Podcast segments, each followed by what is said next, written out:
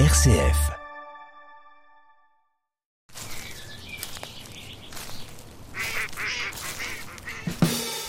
Trésor de Sologne, Norbert de Brézé.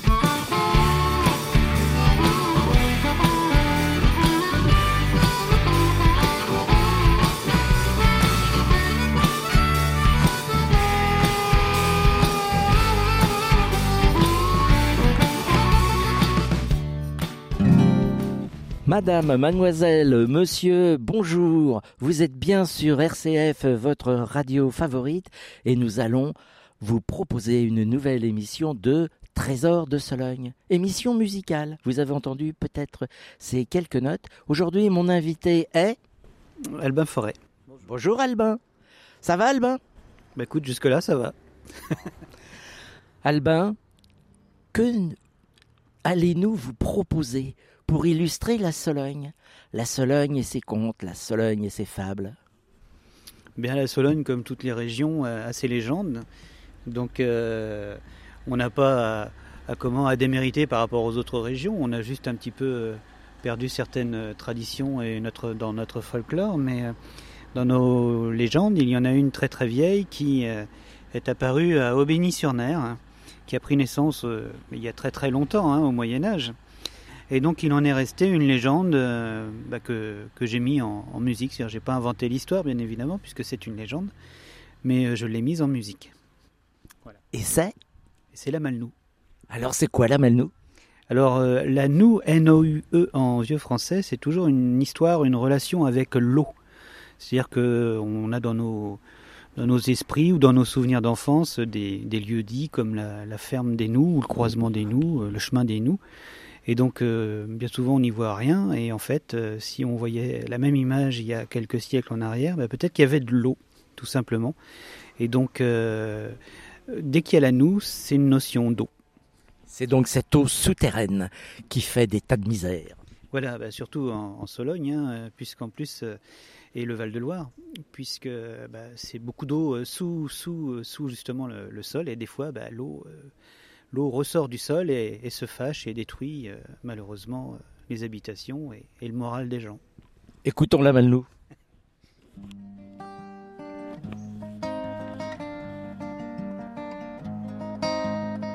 Il faut savoir que sous cette terre, là que nous foulons avec nos pieds, sommeille une grande rivière, sommeille un terrible danger, un danger qui marqua l'histoire relayé par certains anciens, transmis au ptio pour la mémoire, se signant à cause du malin.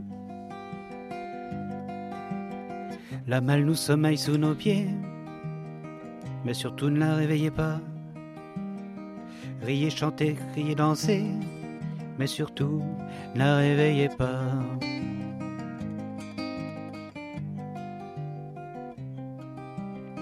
Il y a longtemps un laboureur, un boire avec ses bœufs maudits, je ne sais comment commis l'erreur de réveiller cette furie.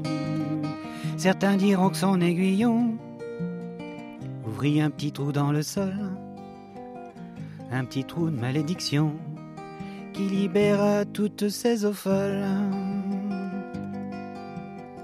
La malle nous sommeille sous nos pieds mais surtout ne la réveillez pas.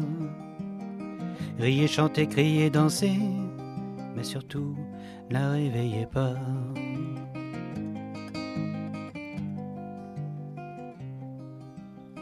Un gouffre s'est alors formé, avec un très grand appétit, avalant tout sur ses côtés, les terres et les maisons pardies, et l'on ne cessait de s'échapper que de tentatives et d'efforts pour boucher ce trou affamé, pour que la malle nous se taise et dort. La malle nous sommeille sous nos pieds, mais surtout ne la réveillez pas. Riez, chantez, criez, dansez, mais surtout ne la réveillez pas. Albin, on continue avec la Sologne. La Sologne, ces petits villages, les petits villages sont le Nio, avec euh, leurs maisons de briques. Bah oui, hein, quand tu le vois là, on est à Sauvigny en Sologne, donc près, au pied de l'église, pas loin du cactoire, et bah, il y a plein de maisons avec des briques qui ont certainement été comment cuites à une époque où on était peut-être pas nés tous les deux, même assemblés au moment où on n'était pas nés. Et donc bah, c'est vrai que j'ai toujours en mémoire en en, 1750, 30 briqueteries sur 5000 km que représente la Sologne, soit trois départements. Et donc euh, le repère, c'est 1870. Donc en 53, Napoléon a encouragé euh, notamment euh, la production d'arbres. Et donc on s'est retrouvé en 1870 sur le même périmètre avec 500 briqueteries. Ce qui, fait, ce qui montre bien l'essor, l'évolution de, cette ressource en fait, puisque la briqueterie, la brique, la tuile et le carreau, c'est toujours une ressource. Il y en a encore. Euh, la dernière qui représente euh, cette, euh, cette époque, c'est la Bretèche à, à Ribot, qui fait des briques et des tuiles et des carreaux, toujours au feu de bois, dans l'esprit d'autrefois. Oui, parce que celle de Souvigny a donc disparu depuis déjà fort longtemps. Si on écoutait quelque chose de musical sur les briques? Ben, Un briquier sologno, alors, un vieux métier de Sologne. Allez, on écoute.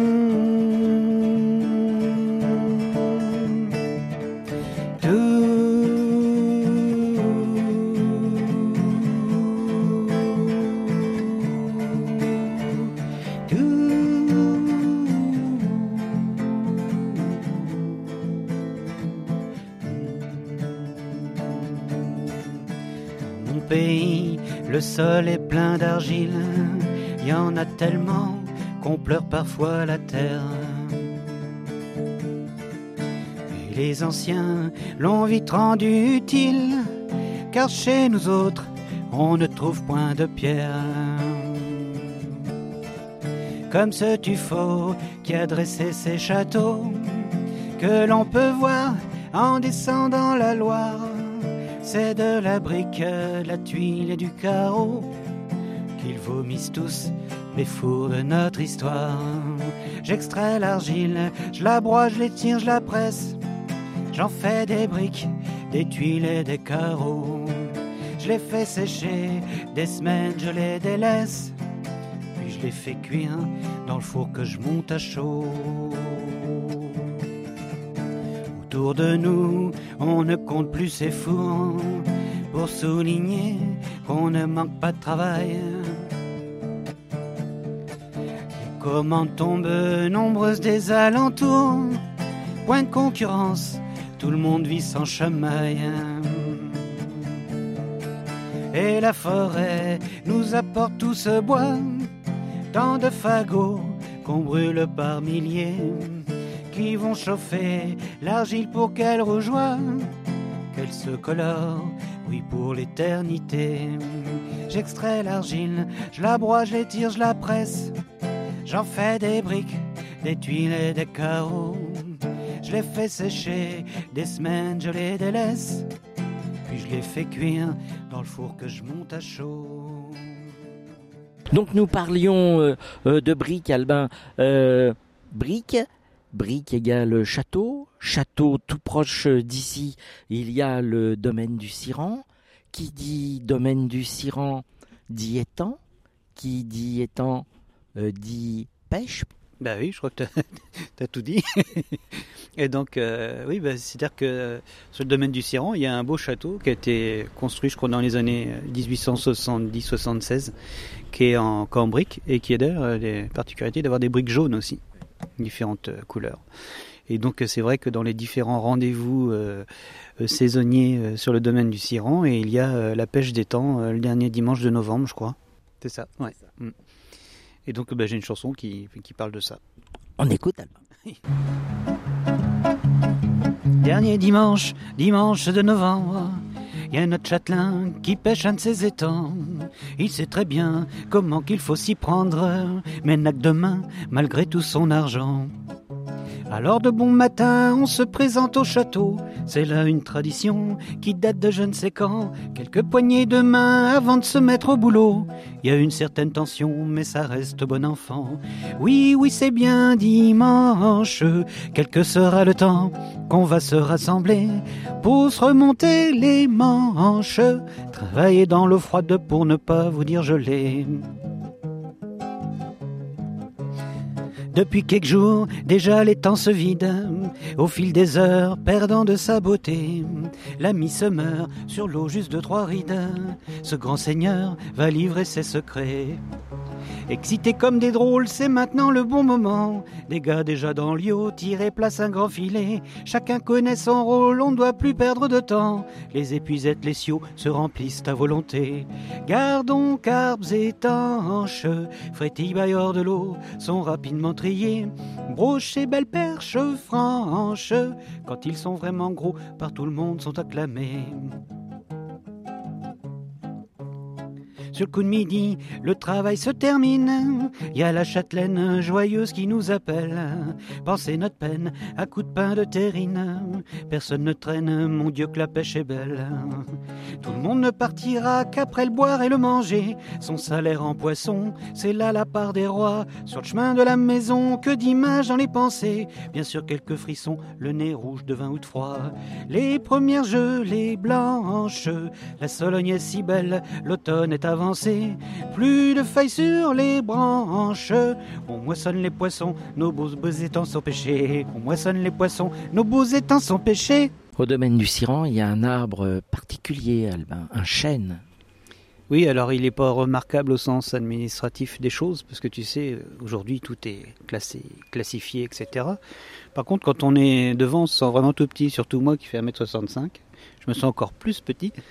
Mais c'est vrai que c'est un arbre qui parle à lui tout seul. Et tu sais, en Sologne, on disait que bon, il y a beaucoup de, guérisseurs, de sorciels, de sorcellerie, etc. Et on disait aussi que les guérisseurs se rechargeaient en énergie auprès des arbres. Et je me suis dit, euh, connaissant euh, l'épopée euh, célèbre de Jeanne d'Arc, que peut-être elle avait rencontré ce chêne, puisqu'on l'appelle le chêne de Jeanne d'Arc, qu'elle avait pris l'énergie du chêne pour faire ce qu'elle a fait, et qu'en contrepartie, eh bien, elle lui a donné la vie, euh, pas immortelle, mais en tout cas, ça fait 600 ans qu'il est là, il est même plus vieux qu'elle, et donc il est toujours là-bas, euh, visible euh, sur le domaine. Écoutons. Oui.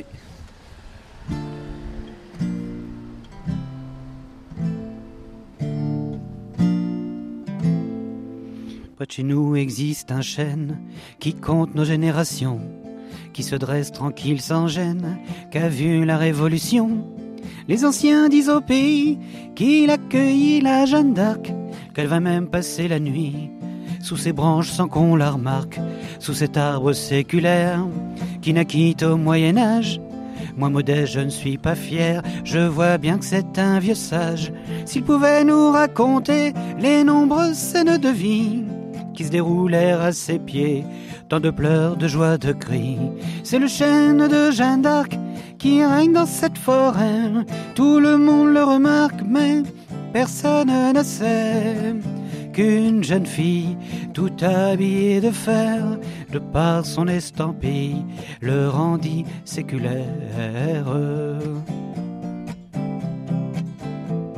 On dit qu'un moment la nuit, Jeanne l'a serré dans ses bras, puisant ainsi l'énergie qui se trouvait dans ce tronc-là, une force surnaturelle pour mener son grand destin, ajouté au vœu du ciel, sans que le sachent les historiens. C'est le chêne de Jeanne d'Arc qui règne dans cette forêt. Tout le monde le remarque, mais personne ne sait qu'une jeune fille, tout habillée de fer, le par son estampille, le rendit séculaire. Je vais remercier chaleureusement Albin qui a accepté de participer à cette émission. Il nous a proposé une très belle émission musicale. Merci Albin, au revoir et à très bientôt. Bah, merci à toi Norbert, c'est toujours un plaisir de te croiser. Et puis merci RCF aussi. Merci, merci pour ces chaleureuses paroles. Chers auditeurs, je vous souhaite une très belle semaine, très bonne semaine, toujours dans la joie. Merci, au revoir.